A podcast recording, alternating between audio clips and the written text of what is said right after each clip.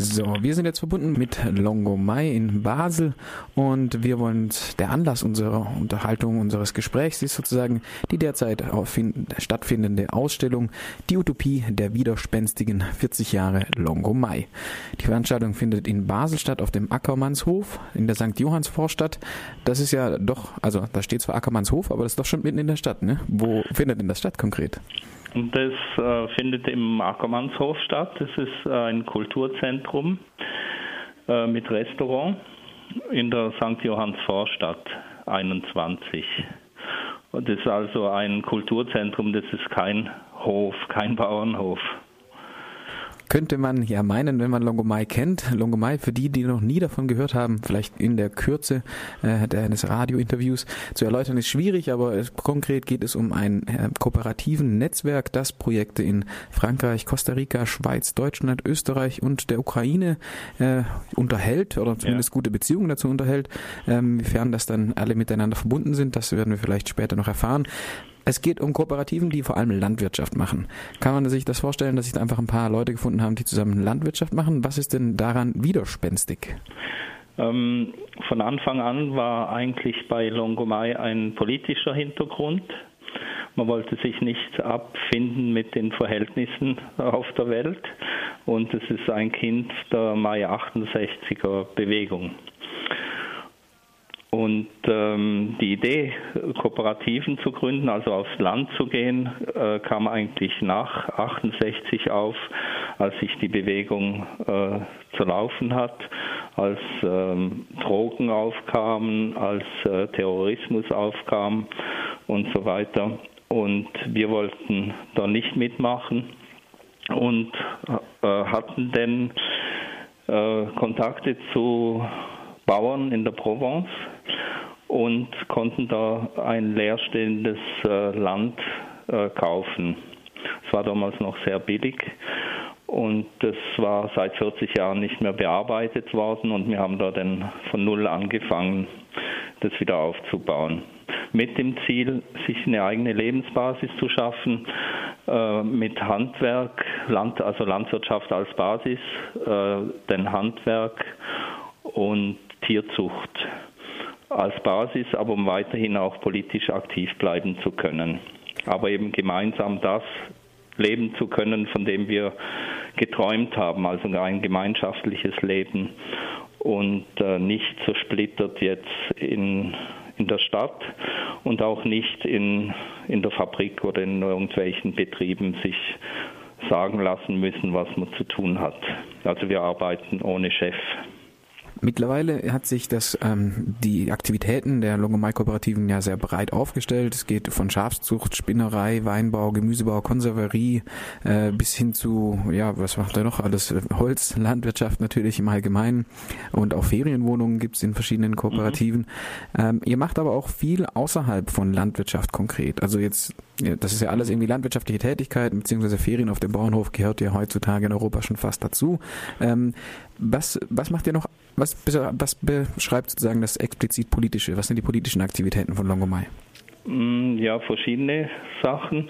Äh, eine äh, Sache ist auch alternative Medien und wie Radio Dreieckland betreiben wir ein Radio in Südfrankreich, Radio Salsin. Äh, dessen Radius hat etwa von 100 Kilometern und wo wir versuchen eben auch den Leuten in der Region eine Stimme zu geben und auch international äh, Leute, die sonst kaum zu Wort kommen, die an dem Radio äh, ihre Sache vertreten können. Und sonst sind wir sehr viel in der Flüchtling- und äh, Sonnenpapierarbeit, äh, auch hier in der Schweiz vor allem. Ähm, ja, und dann, also vor allem machen wir äh, Widerstand gegen die industrielle Landwirtschaft. Wir sind in Kontakt in Andalusien, in Südspanien mit der Landarbeitergewerkschaft SOC und wir haben da verschiedene Beratungsbüros für die Migranten aufgebaut, die ausgebeutet werden in dem Plastikmeer von Almeria, also dort, wo die äh, Plastikgewächshäuser sind für das Gemüse, was dann hier im Winter angekarrt wird in die Supermärkte. Und wir unterstützen dort die Arbeit mit Immigranten, also Hilfe zur Selbsthilfe, äh, dass sie sich wehren können gegen die Zustände. Eine interessante Frage für mich und aus einer europäischen Perspektive ist ja auch die die Kooperativen sind ja relativ weit verstreut. Wie funktioniert denn das Netzwerken? Also wie bleiben die Verbindungen erhalten zwischen den doch weit verstreuten Kooperativen in Südfrankreich und dann Uhlenkrug in Mecklenburg-Vorpommern oder in, gar in die Ukraine? Ja, es gibt regelmäßige Treffen. Also mal abgesehen davon, es gibt immer äh, viele Leute, die, die reisen, also die auch eine Zeit lang in einer anderen Kooperative verbringen. Also ich bin hauptsächlich in Südfrankreich und äh, dann teilweise in der Schweiz auf unserem Hof im Jura oder hier im Büro in Basel. Und äh, sonst finden dreimal pro Jahr sogenannte interkooperative Treffen statt, äh, wo Delegierte zusammenkommen von den einzelnen Kooperativen. Da wird vorher in jeder Kooperative diskutiert, was besprochen werden soll. Und dann trifft man sich und dann gibt es wieder ein Feedback noch in der jeweiligen Kooperative. Trotz des europäischen Charakters des Projekts ist es kein Zufall, dass diese Ausstellung, die Utopie der Widerspenstigen, 40 Jahre Mai, gerade in Basel stattfindet.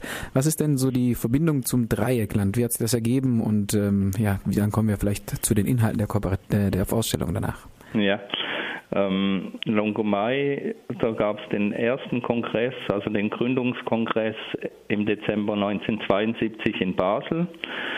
Der ging damals aus von zwei äh, militanten linken Gruppen, von Spartacus in Wien und Hydra in Basel. Das waren Gruppen, die militante Aktionen gemacht haben gegen Heimerziehung, gegen Drogen, gegen schlechte Lehrlingsausbildung.